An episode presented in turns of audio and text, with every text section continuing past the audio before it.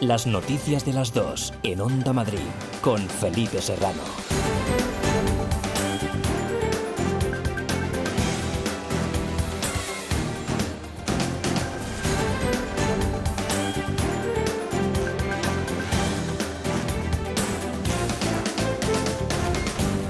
Buenas tardes, un saludo. ¿Qué tal? Los médicos residentes de Madrid han comenzado hoy una huelga indefinida para tratar de mejorar sus condiciones laborales a través de un convenio colectivo digno. Son unos 4.600, consideran que están sobreexplotados y reclaman a la Comunidad de Madrid que deje de utilizarlos como mano de obra barata. Su principal queja, tras su gran implicación en la lucha contra la pandemia, es que con frecuencia les obligan a trabajar sin poder librar tras hacer de 24 horas, además de atender pacientes sin la supervisión de un médico adjunto. Sheila, portavoz de AMITS, Cristian Vigil, residente de Medicina Interna del 12 de octubre, y Susana Pardo, del Comité de Huelga. Propuestas tangibles para empezar a negociar, porque es posible. Lo que pasa es que ellos están dilatando los tiempos y hemos tenido que llegar a esta situación. Nosotros entendíamos que con todos los meses que llevamos detrás de que se firme un convenio, ya no digo meses, digo años, no nos han dado ni una oportunidad.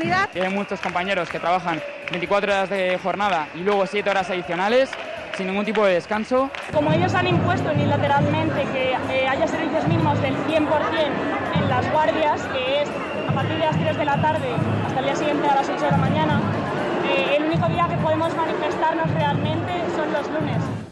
Sanidad, que ha fijado unos servicios mínimos del 100%, se ha mostrado dispuesta a reiniciar las conversaciones siempre y cuando abandonen la huelga y se comprometan a poner fin a cualquier intento de conflicto. En declaraciones al programa 120 Minutos de Telemadrid, el consejero de Sanidad, Enrique Ruiz Escudero, ha dicho que están abiertos al diálogo. Eh, interlocución estamos dispuestos a tener y desde luego que hay propuestas pues para, insisto, dentro de lo que está en nuestro ámbito competencial podamos mejorar, vamos a tratar por supuesto, de hacerlo y llegar a un acuerdo con ellos.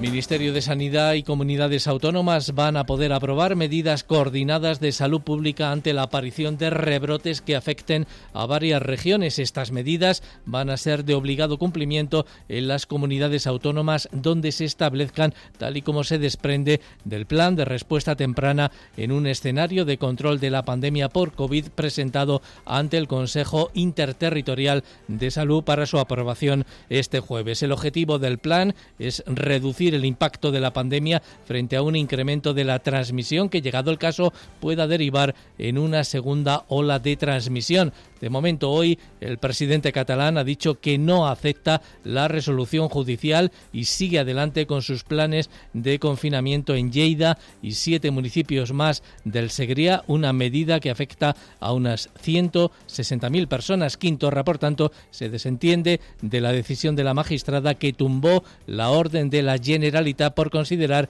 que esa decisión no se puede tomar fuera del estado de alarma y pide torra a los ciudadanos que acaten el confinamiento no estamos de acuerdo con esta decisión judicial, no la aceptamos. Asumimos las consecuencias que de ello se deriven, pero no podemos poner en peligro la salud de las personas. Estamos hablando de medidas urgentes de protección de la población que no pueden encallarse en un conflicto competencial o de formalidades por las vías judiciales. Por eso pedimos a la ciudadanía del Segría que se protejan del coronavirus. El gobierno descarta aplicar un estado de alarma para controlar el rebrote de coronavirus en Lleida y señala que las comunidades autónomas tienen herramientas suficientes para actuar ante los focos que puedan surgir. Lunes 13 de julio hay más noticias titulares con Elia Fernández. Plan para reactivar el turismo en los municipios madrileños. Se llama Juntos 2020, está dotado con casi 3 millones de euros e incluye 570 actividades al aire libre, entre las que hay diversos espectáculos culturales y también propuestas gastronómicas de nuestra región. Primer día laborable tras el cierre del puente de Joaquín Costa. La estructura ha superado su vida útil y existe riesgo de que se derrumbe. El puente se va a desmontar por tramos con cortes nocturnos en el tráfico y el Ayuntamiento de Madrid se abre a la participación de los vecinos en el diseño del futuro de ese enclave. Lunes de resaca electoral. El popular Alberto Núñez Fejo consigue su cuarta mayoría absoluta en Galicia y el PNV sale reforzado en el País Vasco con Íñigo Urcullo al frente, aunque necesitará al Partido Socialista para gobernar. Unidas Podemos sale del Parlamento gallego y pierde además cinco diputados en Euskadi, mientras que Vox logra un escaño en la Cámara Vasca. Y en deportes cerramos la antepenúltima jornada en Primera y Segunda División. El Real Madrid juega en Granada, una victoria le acerca al título de campeón, mientras que el Rayo en Almería y el Alcorcón contra el Tenerife apuran sus opciones de disputar las eliminatorias por el ascenso.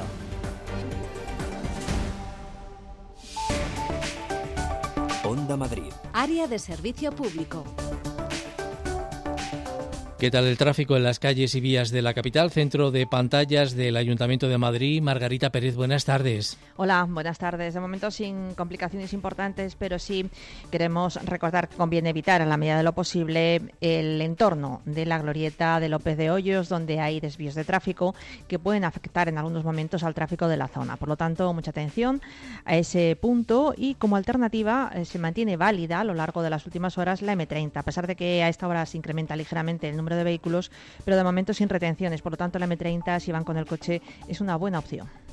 Estado también de la circulación en las carreteras de la Comunidad de Madrid. Teresa Serrano, de GT, buenas tardes. Buenas tardes. A esta hora dificultades de entrada a la capital por la A1 en el entorno del Molar, por unas obras, unos trabajos en sentido Madrid. Además, tráfico en aumento, sobre todo de entrada a la capital madrileña por la A5, carretera de Extremadura, su paso por Alcorcón y también en la ronda de circunvalación M40 en el entorno de Coslada en ambos sentidos.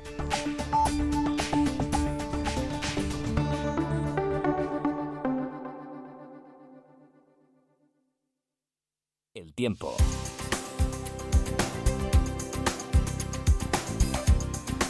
Que tenemos hoy en la previsión meteorológica. Buenas tardes, Antonio López. Hola, ¿qué tal? Muy buenas tardes, Felipe. Hoy jornada más tranquila después de las tormentas de ayer por la tarde. Las máximas hoy subiendo a valores en el entorno de los 34 35 grados. Y eso sí, veremos esos cúmulos de calor como van apareciendo ya a esta hora en áreas de la sierra y se irán extendiendo de forma inofensiva al resto de la comunidad de Madrid. Ahora ya se mide unos 30 a 31 grados en la capital. A lo sumo llegaremos a esos 34 o 35 con viento fresco de componente norte. Mañana martes de nuevo volvemos a una situación de cierta inestabilidad con aumento de las nubes por la mañana, posibilidad de algún chubasco, algún chaparrón, incluso alguna tormenta hacia zonas del sur y del este. Será algo muy rápido. Las temperaturas máximas podrían perder algún grado con respecto a la de la jornada de hoy. Pasan ocho minutos de las dos de la tarde.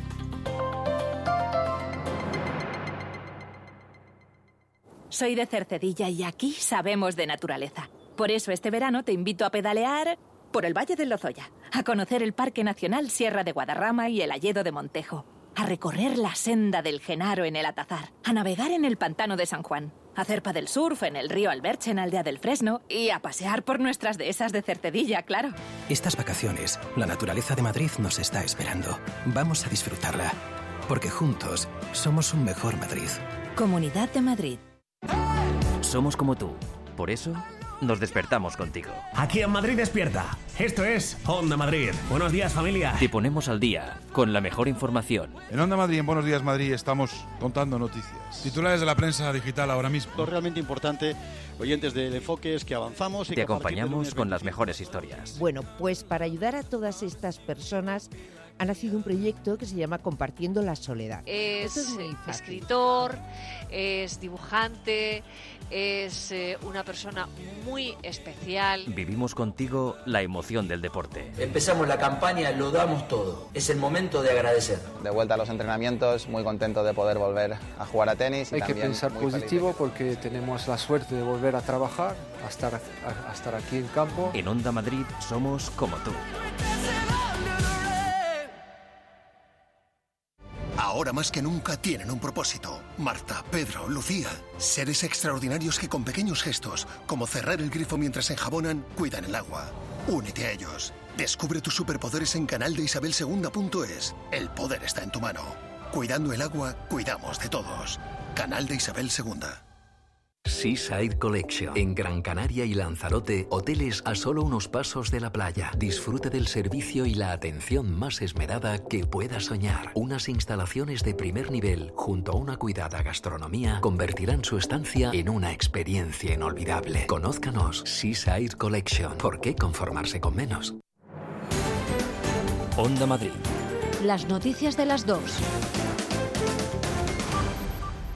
Cerca de un millar de médicos internos residentes se han manifestado hoy en el primer día de la huelga indefinida para exigir mejoras en sus condiciones laborales a través de un nuevo convenio. Nuestros derechos blindan la sanidad pública, reza la pancarta que encabezaba la manifestación por el centro de Madrid hasta la sede de la Consejería en la calle Aduana. Previamente a la manifestación, los MIR han protagonizado concentraciones multitudinarias a primera hora de la mañana en los principales hospitales de la Comunidad de Madrid. Siguiendo la manifestación ha estado Paloma Nolasco. Buenas tardes. Buenas tardes. Esos servicios mínimos del 100% en las guardias son una de las principales críticas de los residentes porque determina que su protesta solo se puede materializar los lunes en la calle, como explica Susana Pardo, miembro del comité de huelga. Todos los lunes vamos a estar ahí internamente hasta que de verdad nos propongan algo, que nosotros estamos encantadísimos de desconvocar la huelga si de verdad eh, se ponen con nuestras propuestas y nos ofrecen algo firme, se comprometan a ello. Una contradicción señalan porque los MIR no tienen convenio laboral que regule algunas de estas demandas que plantea Cristian Vigil, residente de tercero de Medicina Interna, en el 12 de octubre. Haya un ratio de adjuntos médicos que no son residentes por, por residente que nos permita tener suficiente supervisión, suficiente formación. Queremos que se proteja la libranza de las guardias, que después de hacer una guardia de 24 horas podamos descansar el día siguiente, situación en que en algunos hospitales no ocurre y hay muchos compañeros que trabajan 24 horas de jornada y luego 7 horas adicionales. Miles de batas blancas por las calles durante tres horas para concluir en la sede de la Consejería en Aduana, donde han recibido aplausos de algunos funcionarios de la misma y donde Seila Justo, portavoz del sindicato mayoritario AMITS, mostraba su disposición al diálogo. Es algo que, que no esperábamos. Nosotros entendíamos que con todos los meses que llevamos detrás de que se firme un convenio, ya no digo meses, digo años, no nos han dado ni una oportunidad y hemos llegado el 13 de julio, ya estamos aquí. Y entre las pancartas, Isa Serra y Pablo Gómez Perpiñá, portavoces de Podemos y Más Madrid en la Asamblea, mostrando su apoyo a los residentes y estos con lemas tales como contra el virus de la explotación, así no, o nuestros derechos blindan la sanidad pública. En declaraciones al programa 120 Minutos de Telemadrid, el consejero de Sanidad, Enrique Ruiz Escudero, ha dicho que están abiertos al diálogo para llegar a un punto de encuentro en la parte de sus competencias. Eh, interlocución estamos dispuestos a tener y desde luego que hay propuestas pues para, insisto, dentro de lo que está en nuestro ámbito competencial podamos mejorar, vamos a tratar, por supuesto, de hacerlo y llegar a un acuerdo con ellos. Es un acuerdo que tiene que producirse en el Sistema Nacional de Salud y, y también les digo que estoy de acuerdo con los planteamientos que ellos hacen. El sueldo de los MIR es algo que ha sido que ha sido un debate de, ya digo, de décadas y desde luego que hay que empezar a hacerlo, pero ahí el Ministerio tiene que mover ficha. Y hoy también los nuevos MIR han comenzado a elegir sus plazas. El Ministerio de Sanidad las está adjudicando en un acto que iba a ser solo por vía electrónica, pero que el Tribunal Supremo ha obligado a hacerlo también de manera presencial, pero con aforo limitado por las normas anti-COVID. Por eso, los candidatos han tenido que celebrarlo con sus familias fuera del Ministerio. Todos ellos se incorporarán a sus puestos a finales de septiembre. Ángel García. Daniel Birseda es el número uno de esta convocatoria y ha elegido dermatología en el Hospital Gregorio Marañón. Yo soy del Marañón y he estado rotando por dermatología allí. Estuve luego comparando con otros hospitales y vi que el Marañón puedo formarme muy bien y además que el ambiente es muy bueno. El acto iba a ser telemático, pero la justicia ha obligado a hacerlo también presencial, eso sí, con mascarillas, geles hidroalcohólicos y limitación de aforo, como explicaba Carla Amarante, la número 3 y primera mujer que ha elegido neurología en el 12 de octubre. A mis padres en concreto les habría hecho mucha ilusión, pero hemos llegado todos al acuerdo de que o sea, hay que adaptarse al contexto, como he dicho antes, y a las circunstancias y hay que dar ejemplo. Esta convocatoria de plazas MIR, marcada por la pandemia, es la mayor de los últimos años. Rodrigo Gutiérrez es el director general de Ordenación Profesional del Ministerio de Sanidad. Es la más grande que se ha publicado y se ha ofertado nunca. Supone 9.680 plazas totales, son 7.615 para medicina, 1.495 plazas para enfermería, 276 farmacia, 189 psicología, 52 de la titulación de biología, 15 de química y 38 de radiofísica. A reseñar que seis de los diez primeros puestos elegidos han ido a parar a hospitales públicos madrileños. La Fiscalía de Madrid ha archivado una denuncia que presentó en la Asociación El Defensor del Paciente la familia de una víctima de coronavirus en la que aseguraba que murió porque no había respiradores suficientes. La mujer fue tratada en el Hospital de la Princesa. Analizado el asunto, el Ministerio Público concluye que no hubo una actitud descuidada por parte del centro sanitario. Lupe Ortiz, buenas tardes. Buenas tardes. La pandemia obligó a seguir lo que se llama medicina de catástrofes, dentro de la cual la gravedad del paciente y otros determinantes, los criterios que se siguen para acordar su ingreso en UCI. La víctima, cuya familia denunció ante la Asociación del Defensor del Paciente, enfermó en la residencia de ancianos donde se encontraba, pero no fue su edad la que llevó a los médicos de la princesa a decidir para ella un tratamiento u otro. Presentaba patologías previas y no era por ello candidata a medidas de soporte ventilatorio. Se abordó su situación siguiendo en todo momento las pautas científicas vigentes y se le administró el mejor tratamiento posible. La Fiscalía de Madrid da por buenas las explicaciones recabadas del hospital y concluye que no hubo en los médicos una actuación constitutiva de un delito de omisión del deber de socorro. En esa misma denuncia se pedía investigar todos los casos de pacientes fallecidos en idénticas circunstancias, lo que queda sin recorrido tras el archivo acordado por el Ministerio Público. El presidente del Gobierno, Pedro Sánchez, y el vicepresidente Pablo Iglesias serán llamados a comparecer en la Comisión sobre Residencias de la Asamblea de Madrid a petición, respectivamente, del Partido Popular y también de Ciudadanos. José Frutos, buenas tardes. Buenas tardes. Así es, el presidente Pedro Sánchez, el ministro de Sanidad, Salvador Illa, Fernando Simón y el delegado del Gobierno en Madrid, José Manuel Franco, son algunas de las 50 personas cuya comparecencia en la Comisión de Investigación sobre Residencias ha registrado hoy el grupo del PP en la Asamblea. El portavoz popular en esa comisión, Carlos Izquierdo, argumenta que se trata de peticiones con criterios objetivos. Cuatro personas que tienen una clara responsabilidad por el decreto que se aprobó por el Gobierno de España de eh, el mando único. Por ello hemos solicitado la comparecencia de Pedro Sánchez como presidente del Gobierno, del ministro Illa, ministro de Sanidad, también de Fernando Simón como responsable del Centro de Coordinación de Emergencias y también queremos que esté presente el presidente del Instituto Nacional de Estadística para conocer los datos, la realidad de esos datos y qué es lo que ha pasado en todas nuestras residencias. Por su parte, Ciudadanos ha registrado otras 32 comparecencias, encabezando el listado Pablo Iglesias, vicepresidente del Gobierno, César Zafra. Para que explique su labor desde el mando único y que detalle también los recursos que dedicó a ayudar a la Comunidad de Madrid y que aclare si los fondos llegaron efectivamente al Gobierno autonómico. Eh, también vamos a pedir la comparecencia del consejero Reyero y del resto de su equipo. La portavoz adjunta del Grupo Socialista, Pilar Sánchez Acera, ha visto en estas peticiones de responsables del Gobierno una maniobra de confusión. Quieren eh, confundir a los ciudadanos y lo que tienen es que dar respuesta a todas estas familias que han visto cómo en las residencias de la Comunidad de Madrid, en esas 50.000 plazas residenciales, la Comunidad de Madrid, el gobierno de la señora Ayuso, llegó tarde, llegó muy tarde. Las comparecencias habrán de ser ratificadas por la mesa de la propia comisión y también por la mesa de la Asamblea. Enseguida volvemos a la Asamblea. De momento les contamos que con la idea de que este verano todos los municipios sean un espectáculo, la presidenta de la comunidad ha presentado esta mañana un plan para reactivar el turismo en la región. Llegará a 139 municipios y tendrá lugar hasta el mes de octubre para incrementar el número de visitantes tras el COVID. Begoña Alarcón. Sí, turismo de calidad, descentralizado y también desestacionalizado. Son los tres ejes de este plan, bautizado como Juntos 2020, para reactivar el turismo en la región. Con una inversión de casi 3 millones de euros, se han programado 570 actividades en prácticamente todos los municipios que se van a convertir en un espectáculo. Este verano ya es diferente, pero Madrid apuesta por el turismo local y de proximidad, dice la presidenta Isabel Díaz Ayuso. Las paredes en algunos pueblos se van a convertir en una pantalla de cine y en muchas terrazas se va a poder disfrutar de un espectáculo de flamenco al aire libre. Plazas, monumentos y otros lugares emblemáticos de nuestros pueblos van a ser testigos de conciertos, teatros infantiles y música popular. Es un verano de madrileños por Madrid.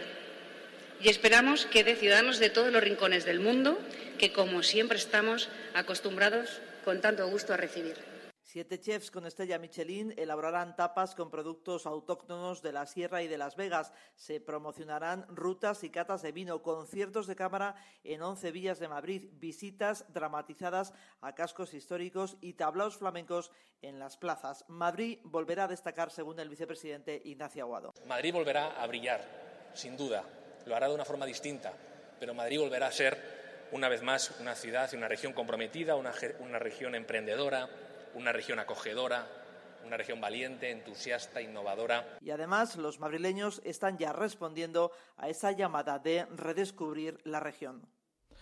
Nueva sesión en la Asamblea de Madrid de la Comisión para la Recuperación de la Actividad Económica y Social en la región tras la pandemia. Hoy Pepe con la comparecencia de un investigador y también de un experto económico. Así es, una de las claves para evitar el impacto de futuras pandemias es la investigación. Álvaro Somoza, investigador de nanociencia, ha puesto un abrumador ejemplo. La Organización Mundial de la Salud ya ha alertado de la posibilidad de que aparezcan superbacterias capaces de generar una nueva pandemia por su alta resistencia a los antibióticos conocidos. Y pese a esta advertencia, dice que no hay líneas de investigación sobre antibióticos. Y ahí tenemos un hueco, ahí tenemos un talón de Aquiles. Cuando venga una bacteria resistente a todos los antibióticos que tenemos, pues tendremos un problema muy, muy serio.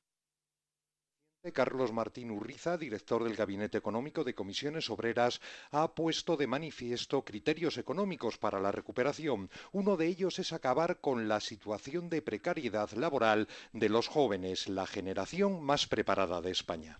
Solemos decir que están sobrecualificados y que parece que el problema lo tienen ellos, pero en realidad la frase correcta se construye diciendo que tenemos un tejido empresarial infradesarrollado. Los jóvenes no tienen el problema, es el tejido empresarial el que no les está dando respuesta.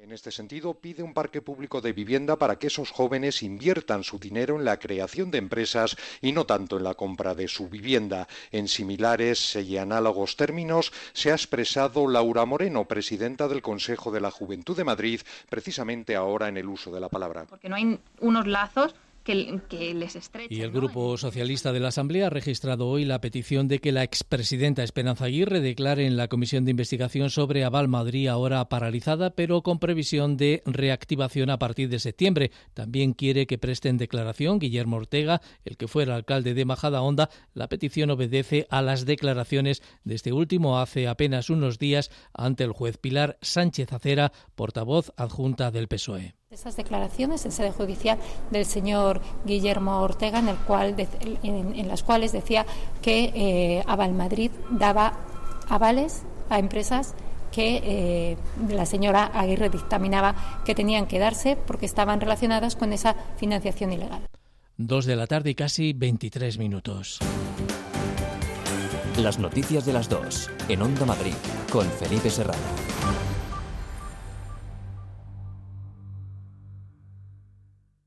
¿Sabes que compramos tus joyas? Compramos tus joyas. Compramos tus joyas.es. En For Dreams, compramos tus joyas. Más información en el 91 917 8034 o visita nuestra web compramostusjoyas.es. For Dreams, tu compro oro de confianza. Nunca antes ha sido tan fácil anunciarse en la radio. En Onda Madrid Queremos tenerte con nosotros. Y en estos tiempos todos tenemos que echarnos una mano. Por eso te ofrecemos llegar a tus clientes de la forma más sencilla y barata. Anúnciate en Onda Madrid, en la radio de todos los madrileños. Nos adaptamos a tus necesidades. No lo dudes y ponte en contacto con nosotros. Llámanos al 91 512 8271. 91 512 8271. ¿Tienes que cambiar tu bañera por plato de ducha? ¿Reformar tu baño o cocina? En Reforfast Reforma Ideal hacemos realidad tus sueños. Ahora 20% de descuento. Confíe en profesionales. 91 919 3754 o reforfast.com. Onda Madrid cede gratuitamente este espacio publicitario. Una iniciativa de Radio Televisión Madrid y en colaboración con la Consejería de Economía de la Comunidad de Madrid.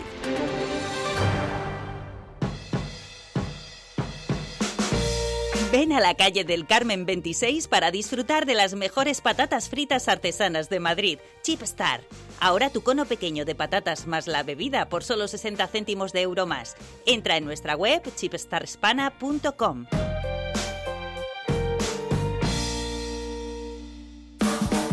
Deja que te echemos una mano, por tu seguridad y la de todos. Extrahan, un producto único para un momento único. Extrahan, sencillo y eficaz. Te ayuda a tirar, pulsar, agarrar y a transportar. Evitarás entrar en contacto con bacterias, gérmenes y microorganismos. Disponible en www.extra-medioham.com y en estaciones de servicio. Onda Madrid. Las noticias de las dos. El Ayuntamiento de Madrid ha previsto rutas alternativas para los conductores tras el cierre por motivos de seguridad del puente de Joaquín Costa. Por allí ha estado durante esta mañana Jesús Clemente. Primer día laborable del corte al tráfico del puente de Joaquín Costa. Algunos conductores y vecinos no han escuchado las noticias este fin de semana y otros se han enterado a base de dar vueltas. Pues no, porque me lo he encontrado esta mañana. Yo madrugo mucho, me dedico a la limpieza y vamos, esto ha sido una locura. A mí me ha hecho polvo porque tenido que dar toda la vuelta.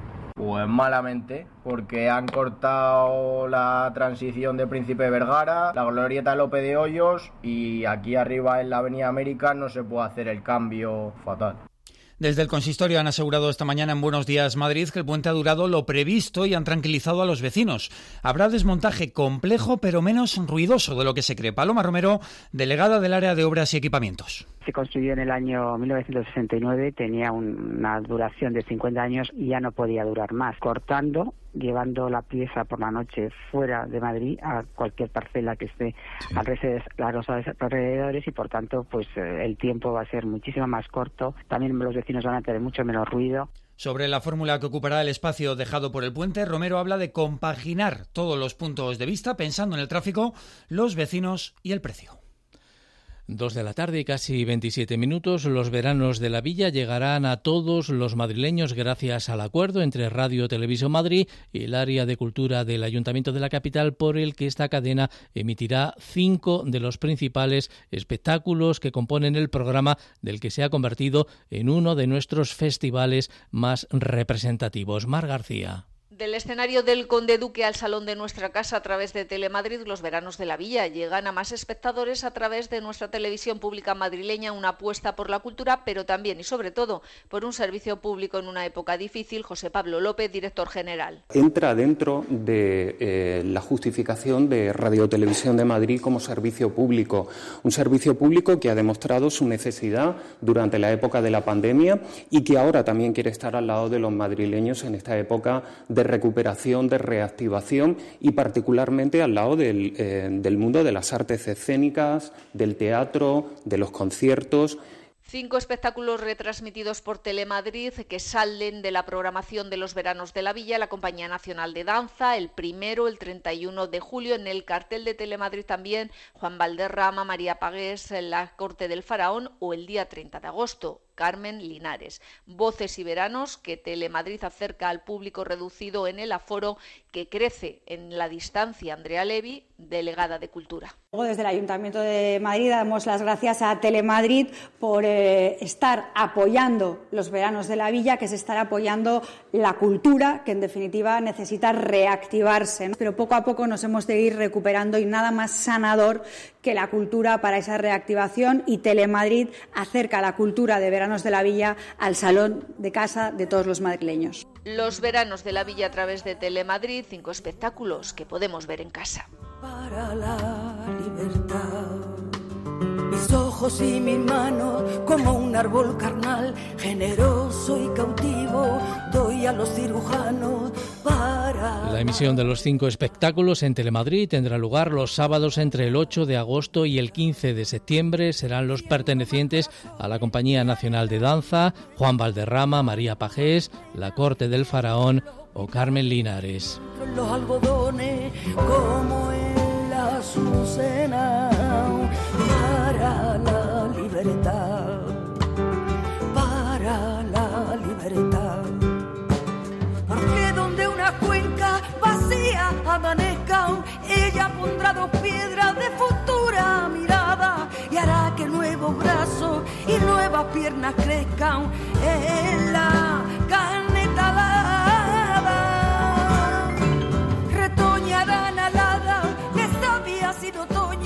reliquias de mi cuerpo que pierdo en cada herida, porque soy como el árbol talado que retoño y aún tengo la vida.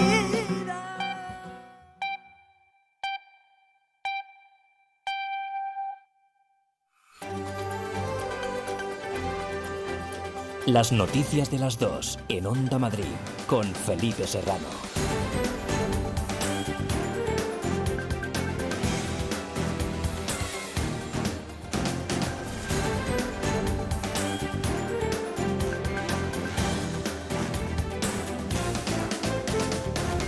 Muy buenas tardes, un saludo de nuevo. Ministerio de Sanidad y comunidades autónomas van a poder aprobar medidas coordinadas de salud pública ante la aparición de rebrotes que afecten a varias regiones. Estas medidas van a ser de obligado cumplimiento en las comunidades autónomas donde se establezcan tal y como se desprende del plan de respuesta temprana en un escenario de control de la pandemia por COVID que será presentado este jueves ante el Consejo Interterritorial de Salud. El objetivo del plan es reducir el impacto de la pandemia frente a un incremento de la transmisión que, llegado el caso, pueda derivar en una segunda ola de transmisión. De momento, hoy, el presidente catalán ha dicho que no acepta la resolución judicial y sigue adelante con sus planes de confinamiento en Lleida y siete municipios más del Segriá, una medida que afecta a unos 160.000 personas. Quinto, por tanto, se desentiende de la decisión de la magistrada que tumbó la orden de la Generalitat por considerar que esa decisión no se puede tomar fuera del estado de alarma y pide a los ciudadanos que acaten el confinamiento. No estamos de acuerdo con esta decisión judicial, no la aceptamos. Asumimos las consecuencias que de ello se deriven, pero no podemos poner en peligro la salud de las personas. Estamos hablando de medidas urgentes de protección de la población que no pueden encallarse en un conflicto competencial o de formalidades por las vías judiciales. Por eso pedimos a la ciudadanía del Segría que se protejan del coronavirus. El gobierno descarta aplicar un estado de alarma para controlar el rebrote de coronavirus en Lleida y señala que las comunidades autónomas tienen herramientas suficientes para actuar ante los focos que puedan surgir. Los médicos residentes de Madrid han comenzado hoy una huelga indefinida para tratar de mejorar sus condiciones laborales a través de un convenio colectivo digno. Son unos 4.600, consideran que están sobreexplotados y reclaman a la Comunidad de Madrid que deje de utilizarlos como mano de obra barata. Su principal queja, tras su gran implicación en la lucha contra la pandemia, es que con frecuencia les obligan a trabajar sin poder librar tras hacer guardias de 24 horas, además de atender pacientes sin la supervisión de un médico adjunto. Seila Justo, portavoz de AMITS, Cristian Vigil, residente de Medicina Interna del 12 de octubre, y Susana Pardo, del Comité de Huelga. Propuestas tangibles para empezar a negociar, porque es posible. Lo que pasa es que ellos están dilatando los tiempos y hemos tenido que llegar a esta situación. Como nosotros entendíamos que con todos los meses que llevamos detrás de que se firme un convenio, ya no digo meses, digo años, no nos han dado ni una oportunidad. Hay muchos compañeros que trabajan 24 horas de jornada y luego 7 horas adicionales sin ningún tipo de descanso. Como ellos han impuesto unilateralmente que eh, haya servicios mínimos del 100% en las guardias, que es a partir de las 3 de la tarde hasta el día siguiente a las 8 de la mañana, eh, el único día que podemos manifestarnos realmente son los lunes. En declaraciones al programa 120 minutos de Telemadrid, el consejero de Sanidad Enrique Ruiz Escudero ha dicho que están abiertos al diálogo para llegar a un punto de encuentro dentro de sus competencias. Eh, interlocución estamos dispuestos a tener y desde luego que hay propuestas pues para, insisto, dentro de lo que está en nuestro ámbito competencial podamos mejorar, vamos a tratar por supuesto de hacerlo y llegar a un acuerdo con ellos. Hay más noticias que resumimos ahora con Elia Fernández. Se extiende el uso obligatorio de mascarillas con distancia social. Andalucía, La Rioja, Murcia y Aragón se suman a esta medida y varias comunidades más estudian seguir sus pasos. Castilla-La Mancha ha pedido al Gobierno central que coordine con las regiones la implantación de esta norma. Primeros pasos de los nuevos carriles bici provisionales de Madrid. El primero se comenzará a ejecutar esta misma semana, según el Ayuntamiento, y la intención es que los seis carriles que anunció la semana pasada el alcalde Martínez Almeida estén disponibles antes del mes de agosto. Comparecencias de la Comisión de Investigación sobre las residencias. Partido Socialista Unidas Podemos y Más Madrid piden la de la presidenta Isabel Díaz Ayuso, mientras que Ciudadanos y Vox quieren que acuda el vicepresidente Pablo Iglesias. El Partido Popular, por su parte, ha pedido la asistencia de Pedro Sánchez, Salvador Illa, Fernando Simón y la del delegado del Gobierno de Madrid, José Manuel Franco. Telemadrid, pantalla de los veranos de la Villa. La cadena pública ha firmado un acuerdo de colaboración con el Ayuntamiento para emitir cinco espectáculos de la programación de este año. Son los de la Compañía Nacional de Danza, el concierto de Juan Valderrama, una actuación de María Pajés, la Corte del Faraón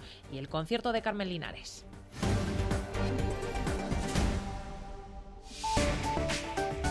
Onda Madrid. Área de servicio público. Estado de la circulación en las carreteras de la Comunidad de Madrid. Teresa Serrano, DGT, buenas tardes.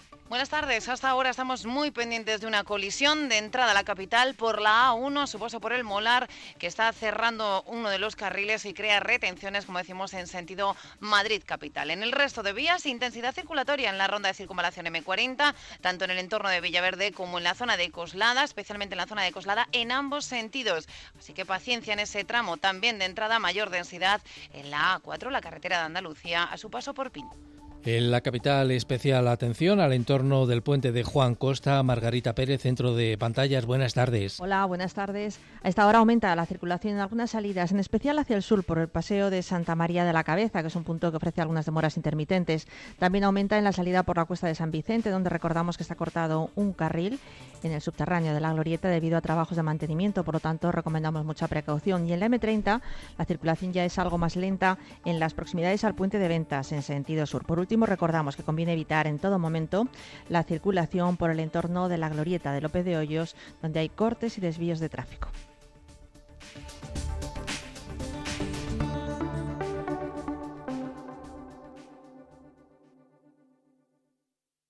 El tiempo. Previsión meteorológica, cuéntanos, Antonio López, buenas tardes. Hola, ¿qué tal? Muy buenas tardes, Felipe. Hoy jornada más tranquila después de las tormentas de ayer por la tarde. Las máximas hoy subiendo a valores en el entorno de los 34 35 grados y eso sí, veremos esos cúmulos de calor como van apareciendo ya a esta hora en áreas de la sierra y se irán extendiendo de forma inofensiva al resto de la comunidad de Madrid. Ahora ya se mide unos 30 a 31 grados en la capital, a lo sumo llegaremos a esos 34 o 35 con viento fresco de componente norte. Mañana martes de nuevo volvemos a una situación de cierta inestabilidad con aumento de las nubes por la mañana, posibilidad de algún chubasco, algún chaparrón, incluso alguna tormenta hacia zonas del sur y del este. Será algo muy rápido. Las temperaturas máximas podrían perder algún grado con respecto a la de la jornada de hoy. 2 de la tarde y 38 minutos. Es por ti que usas mascarilla y no te tocas la cara. Es por ti que lavas tus manos y mantienes la distancia. Es por ti que limpias a fondo y desinfectas tu casa. Infórmate de todas las medidas de prevención en la web comunidad.madrid barra coronavirus. Por mí, por todos, por ti. Comunidad de Madrid. Nuestras vidas, como las películas, tienen su propia banda sonora. Un conjunto de canciones que nos han acompañado desde nuestra infancia y que dicen mucho de quiénes somos. Todos tenemos esas canciones que son parte de nuestro recorrido vital. De lunes a viernes, a las 9 de la noche, con Isabel García Regadera, toda clase de invitados reviven las bandas sonoras de sus vidas.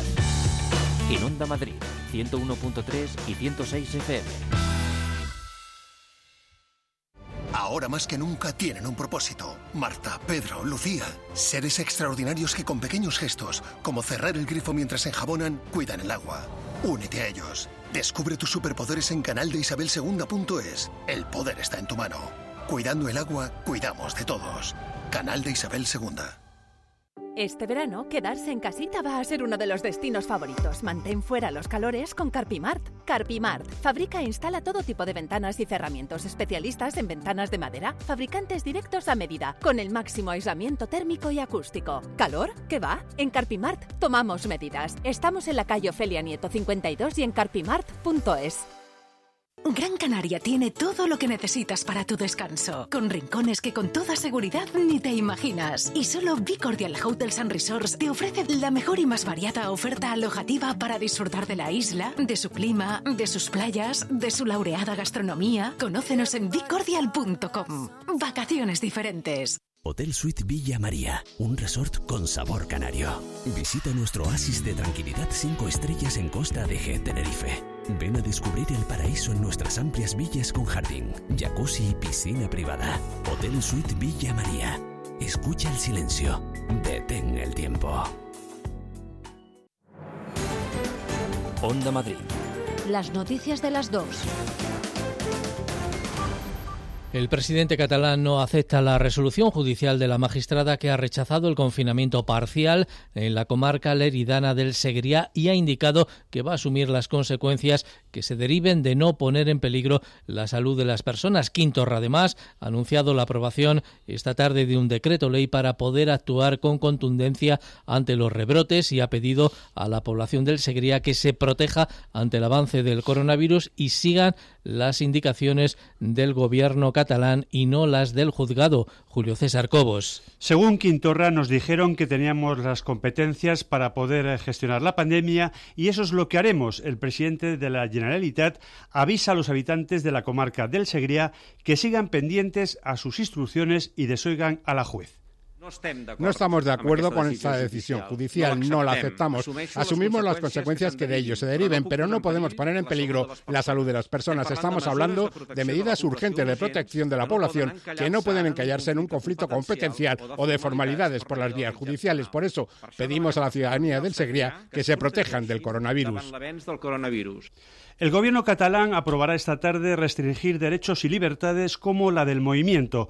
Los comercios hoy en Lleida han abierto en una jornada con mucha incertidumbre, pero en la zona del Segrià la transmisión ya se ha declarado muy alta, con una población que ha aumentado con la llegada de 30.000 personas por la recogida de la fruta este verano. Los epidemiólogos allí advierten de un rebrote importante a pesar de llevar mascarillas si no se mantiene la distancia social. Desde este lunes ya es obligatorio el uso de mascarillas en siete comunidades, en Cataluña, Baleares, Extremadura, Aragón, La Rioja, Murcia, Asturias y Andalucía desde hace un rato, donde se ha creado un comité de expertos para imponer la mascarilla. En muchas regiones se multará con 100 euros quien no lleve esta protección. En cuanto a rebrotes, Murcia contabiliza cuatro. En La Rioja se han detectado este fin de semana 24 casos y Andalucía suma 19 brotes activos, situándose en Málaga, capital. La mayoría hay cinco en el distrito poniente de Almería. Muchos de estos contagios se están produciendo por reuniones familiares. El gobierno considera que hay que tomar más medidas en Lérida, pero descarta aplicar un estado de alarma para controlar el rebrote de coronavirus. Las comunidades autónomas, según indican desde el Ejecutivo, tienen herramientas para actuar ante los focos. De momento, Sanidad ha trasladado a las comunidades autónomas el plan de respuesta temprana en un escenario de control de la pandemia por COVID. Flor Carazo. El Gobierno no va a actuar en el brote de Lleida, está para ayudar en todo lo que se le pida, pero asegura que las comunidades autónomas tienen herramientas suficientes para controlar los focos. Sanidad sugiere a la Generalitat adoptar medidas alternativas menos duras al confinamiento individual, como el cierre de locales para evitar aglomeraciones o limitar el aforo en lugares públicos y comercios. Se insta a actuar con rapidez cuando se detecten los rebrotes. Reyes Maroto, ministra de Turismo. Lo importante es dar una eh, rápida eh, respuesta a esos rebrotes, que los rebrotes estén controlados. El Ejecutivo ha presentado a las comunidades un borrador del plan de preparación y respuesta ante el aumento de los rebrotes, documento al que se le podrán hacer aportaciones y se espera aprobar el jueves. El objetivo permitir la coordinación entre regiones que deben hacer acopio de equipos de protección, de test y medicinas para ocho semanas. El Ministerio de Sanidad también tendrá en la reserva un 25% de este material por si es necesario. Entre otras cuestiones, el plan también prevé que el Consejo Interterritorial del Sistema Nacional de Salud tenga potestad para para aprobar medidas coordinadas ante rebrotes que afecten a varias comunidades. Onda Madrid. Las noticias de las dos. Alberto Núñez Feijóo hace historia en Galicia, alcanza el récord de Manuel Fraga con cuatro mayorías absolutas consecutivas y se consolida en los 41 escaños. En la izquierda, el BNG adelanta al PSOE y se convierte en la segunda fuerza política con 19 escaños, cuatro por encima de los socialistas. Son los únicos tres partidos con representación porque desaparece del Parlamento gallego en marea derrota histórica para la marca de Unidas Podemos que pasa de tener 14 escaños a ninguno, lejos de obtener representación, se quedan también Vox y Ciudadanos. Neus Cerdá, buenas tardes. Buenas tardes. Tras la victoria, el popular Alberto Núñez Fijó prepara ya su gobierno. Lo hace en un Parlamento que cambia de nuevo de líder de la oposición con el BNG, que ha roto los pronósticos y no solo es la primera fuerza de izquierda, sino que ha triplicado su representación. Los socialistas gallegos han obtenido, en cambio, su peor resultado desde 2016. El secretario de Organización del Partido Socialista y ministro de Transportes, José Luis Ábalos, ha reconocido en la SER que los resultados no han sido buenos no son buenos porque no son los que nos gustarían. En nuestro caso, pues nos hubiera gustado, en el caso de Galicia, dejar bien clara la alternativa del gobierno al Partido Popular.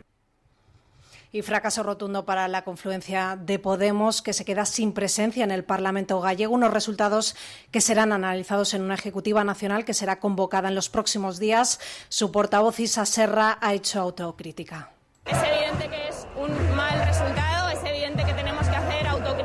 los errores del pasado, tener una gran reflexión para tener más fuerza en el futuro y nos toca también poner en valor las políticas que estamos poniendo en marcha en el gobierno estatal a favor de los derechos de la ciudadanía, también para enfrentar una crisis social y económica como esta.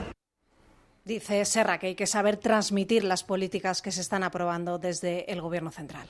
En el País Vasco, el PNV ha sido el claro vencedor de los comicios vascos, logrando 31 escaños. Podrá gobernar con los socialistas, que obtienen un asiento más, pero se convierten en la tercera fuerza tras Bildu, que mejora Neus sus resultados en cuatro escaños. Sí, la ejecutiva del PNV está reunida desde este mediodía en Bilbao y sitúa como primera opción repetir el gobierno de coalición con el Partido Socialista.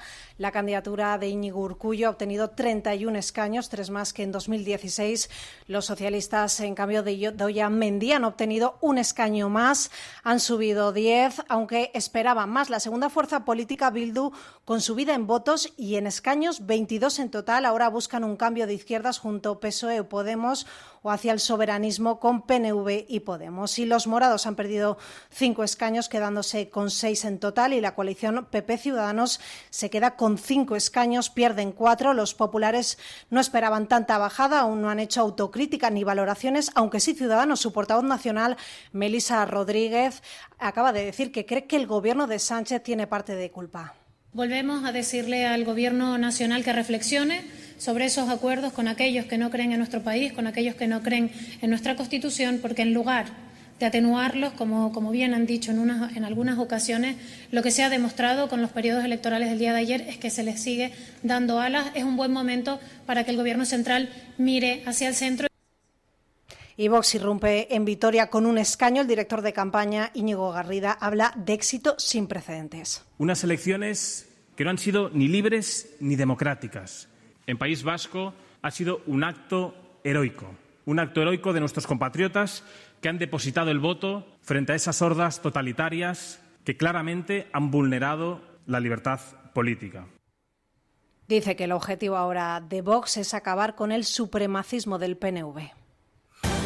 Onda Madrid. Las noticias de las dos.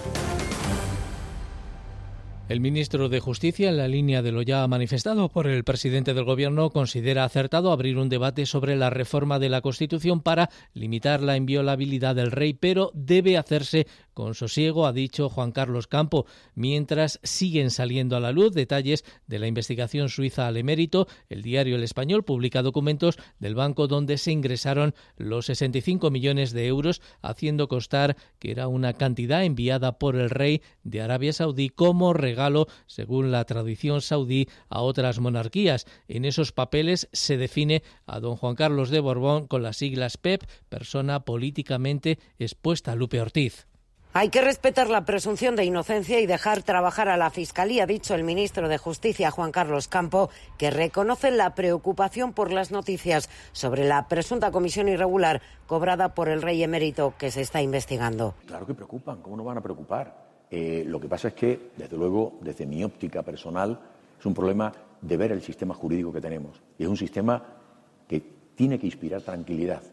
Todos somos iguales ante la ley pero también todos tenemos la presunción de inocencia y dejemos que la Fiscalía o el Poder Judicial desde la independencia ponga en negro sobre blanco lo que haya que poner. Las últimas informaciones muestran el documento con el que se abrió en Suiza la cuenta con los 65 millones de euros, haciendo constar que eran un regalo del rey de Arabia Saudí. Un documento en el que la entidad financiera define a Juan Carlos de Borbón como PEP, persona políticamente expuesta, aunque eso no supuso inconveniente para acoger los fondos. Más allá de la preocupación sobre el asunto, el ministro de Justicia también se ha referido al debate sobre la inviolabilidad del rey. Es bueno que se plantee, dice, pero debe hacerse desde el sosiego. Todo es posible, todo el, derecho es revisable. Lo que pasa es que es verdad que modificar la Constitución tiene pues, la parte rígida de la misma y, por tanto, tiene, necesita unos apoyos enormes. Pero creo que puede llegar un momento en que es bueno que abramos los debates. Campo ha querido remarcar, no obstante, al contrario que el vicepresidente Pablo Iglesias, que la monarquía es tremendamente útil y que Felipe VI está haciendo un papel meritorio. La IREF mejora sus previsiones de empleo para 2021 por el efecto de los ERTE, pero empeora en cinco décimas la caída del PIB para este año. La Autoridad Independiente de Responsabilidad Fiscal actualizará sus previsiones este próximo jueves, pero ya ha hecho hoy algunas recomendaciones. Elena Rivas. La presidenta de la AIREF, Cristina Herrero, cree que el año que viene habrá un efecto rebote, pero que aún será necesario mantener las medidas de apoyo porque la contracción económica podría superar el 12% este año. Nuestras previsiones actuales apuntan a una caída mayor del PIB en 2020 en el entorno de medio punto eh, por encima de las previsiones anteriores, con una recuperación incompleta en 2021, pero en este caso ligeramente más favorables que la prevista en el escenario más benigno del anterior informe sobre la actualización del programa de estabilidad. Onda Madrid. Las noticias de las dos.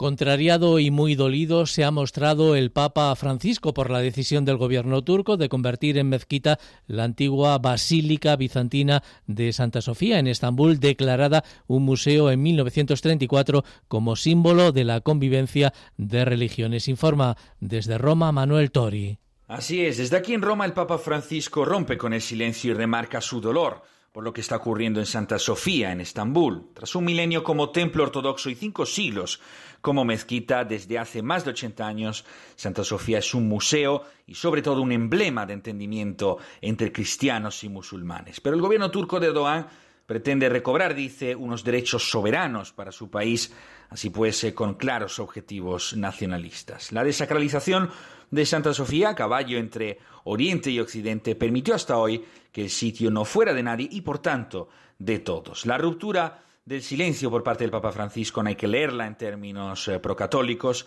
sino más bien a favor de lo cristiano, en un momento, además, en el que el Santo Padre goza de muy buenas relaciones con las iglesias orientales. El patriarca de Constantinopla, Bartolomé, principal líder de los ortodoxos, asegura que la conversión en mezquita de Santa Sofía será una importante ruptura, dice, entre los cristianismos y el Islam.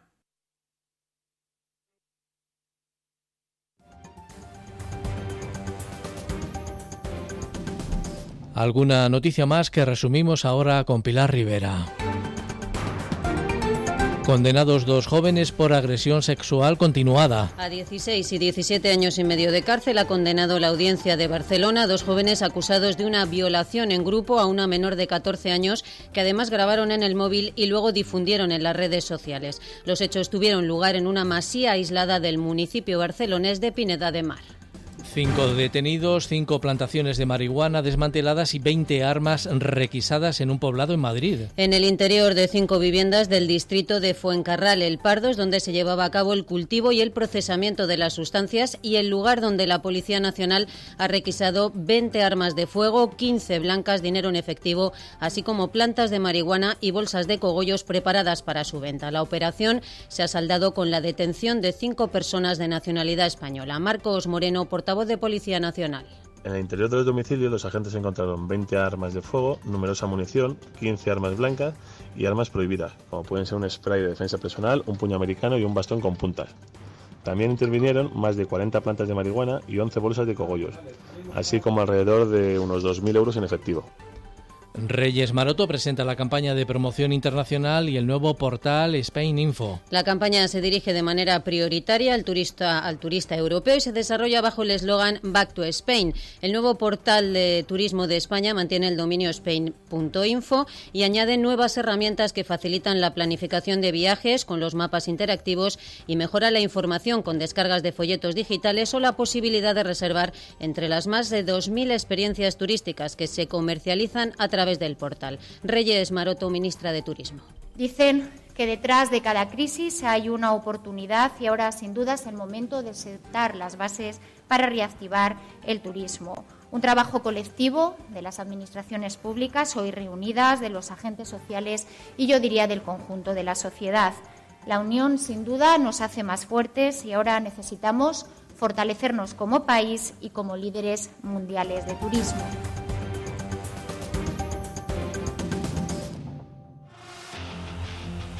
Onda Madrid. Deportes. Actualidad deportiva, Carlos Sánchez Blas. ¿Qué tal, Felipe? Buenas tardes. Lunes de muchas emociones en Onda Madrid desde las 7 y 5 en el partido de la Onda con eh, José Vicente Delfa y Jesús Ruiz para cerrar la antepenúltima jornada tanto en primera como en segunda división. Muy atentos a los Cármenes. Granada Real Madrid a las 10. Si gana el Madrid, casi certificaría su título de liga para cerrarlo el próximo jueves frente al Villarreal. Zinedine Zidane, entrenador.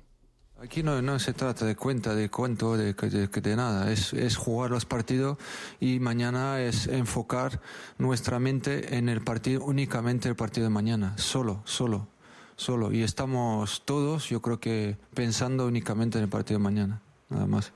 El Manchester City podrá jugar la próxima Champions, multa del TAS de 10 millones de euros sin sanción deportiva y el Atlético de Madrid ya lo saben asegurado su pasaporte Champions para la próxima temporada. Hoy a la vez Getafe, tres partidos sin ganar para el equipo de Bordalas, muy pendientes de este partido el Leganés que va con el rival sureño. Le preguntaron a Iván Cuellar, el portero, si se ha terminado eh, cierta parte de agonía después de ganar al Valencia. Bueno, eso de que se alivia la agonía creo que por, por momentos. Sabemos de las dificultades del calendario, sabemos de la dificultad que, que presenta este reto. Eh, evidentemente tenemos que sobreponernos a una serie de obstáculos que se presentan y quizás hemos tenido más problemas en, en poder solventar esos, esos obstáculos y, y, bueno, parece que se está enderezando ahora, pero bueno, ya sabemos que no hay mucho tiempo. Menú para segunda división en la noche de hoy, Almería Rayo a las siete y media, Alcorcone Tenerife a las 10 menos cuarto.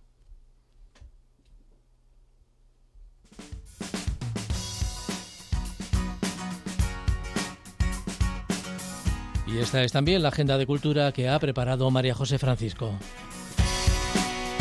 Naturaleza convertida en ocio en los campamentos de la Casa Encendida. Chavales de entre 13 y 17 años que van a descubrir así un ocio saludable y alternativo gracias al entorno natural. En la propia urbe, el retiro, descubriendo árboles singulares, realizando instalaciones artísticas en rascafría y poniendo en juego la emoción, el arte y los sentidos. Con la práctica del deporte activo en las hoces del Duratón, incluida ruta en Piragua, naturalismo de campo en los bosques de Canencia y montañismo en Peñalara. Enrique Pino de la Tierra es el coordinador. Ese día va a ser como una especie de taller de montañismo, taller de senderismo en la montaña, ¿no? Vamos a hablar del de uso de la brújula, de cómo hacer la mochila, de cómo adivinar o averiguar la previsión meteorológica, cómo hay que preparar la ruta, flora, fauna que hacer en caso de emergencia. ¿no?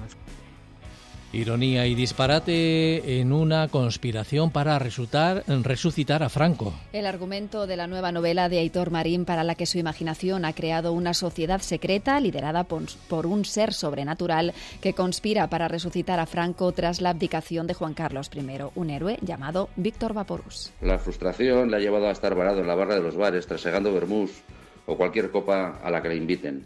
En una noche en la que va especialmente borracho se ve implicado en la trama esta de resucitar a Franco de la manera habitual, o sea, a través de una mujer a la que acaba de conocer.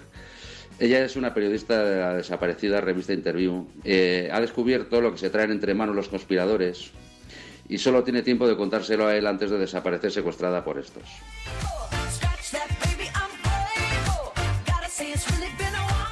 Esperanza y energía en lo nuevo de Katy Perry. El tema que sirve de adelanto de un próximo disco que saldrá a la venta el 14 de agosto, Smile, se ha gestado durante uno de los periodos más oscuros en la vida de la cantante para mostrar ahora la luz tras el túnel del artista que ha igualado récords en ventas a Michael Jackson.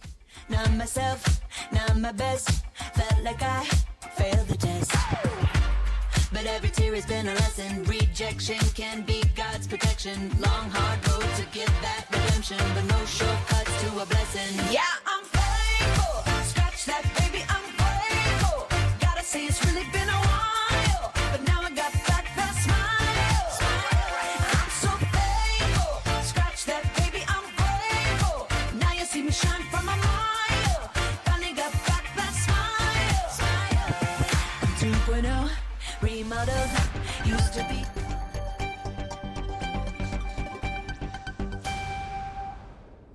Son las 3 de la tarde.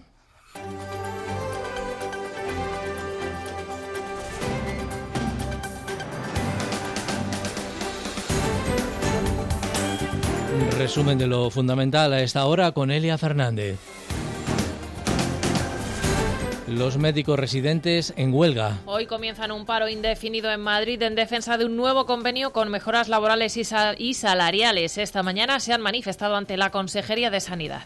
Haya un ratio de adjuntos médicos que no sean residentes por, por residente que nos permita tener suficiente supervisión, suficiente formación. Queremos que se proteja la libranza de las guardias, que después de hacer una guardia de 24 horas podamos descansar el día siguiente, situación en que en algunos hospitales no ocurre y hay muchos compañeros que trabajan 24 horas de jornada y luego 7 horas adicionales. El consejero de Sanidad, Enrique Ruiz Escudero, asegura estar abierto al diálogo. Estamos dispuestos en elevar esa petición de los residentes madrileños para poder negociar ese convenio colectivo para no romper la equidad de la formación de nuestros residentes dentro del Sistema Nacional de Salud. Primer día laborable tras el cierre del puente de Joaquín Costa. Y a más de un conductor le ha pillado por sorpresa. Pues no, porque me lo he encontrado esta mañana. Yo madrugo mucho, me dedico a la limpieza y vamos, esto ha sido una locura. A mí me ha hecho polvo porque he tenido que dar toda la vuelta.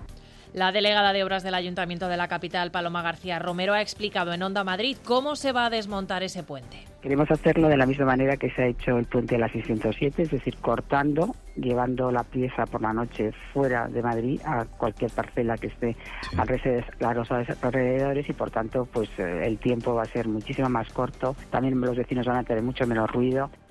Plan para reactivar el turismo en los municipios madrileños. Se llama Juntos 2020 e incluye 570 actividades al aire libre. Lo ha presentado la presidenta Isabel Díaz Ayuso. Las paredes en algunos pueblos se van a convertir en una pantalla de cine y en muchas terrazas se va a poder disfrutar de un espectáculo de flamenco al aire libre.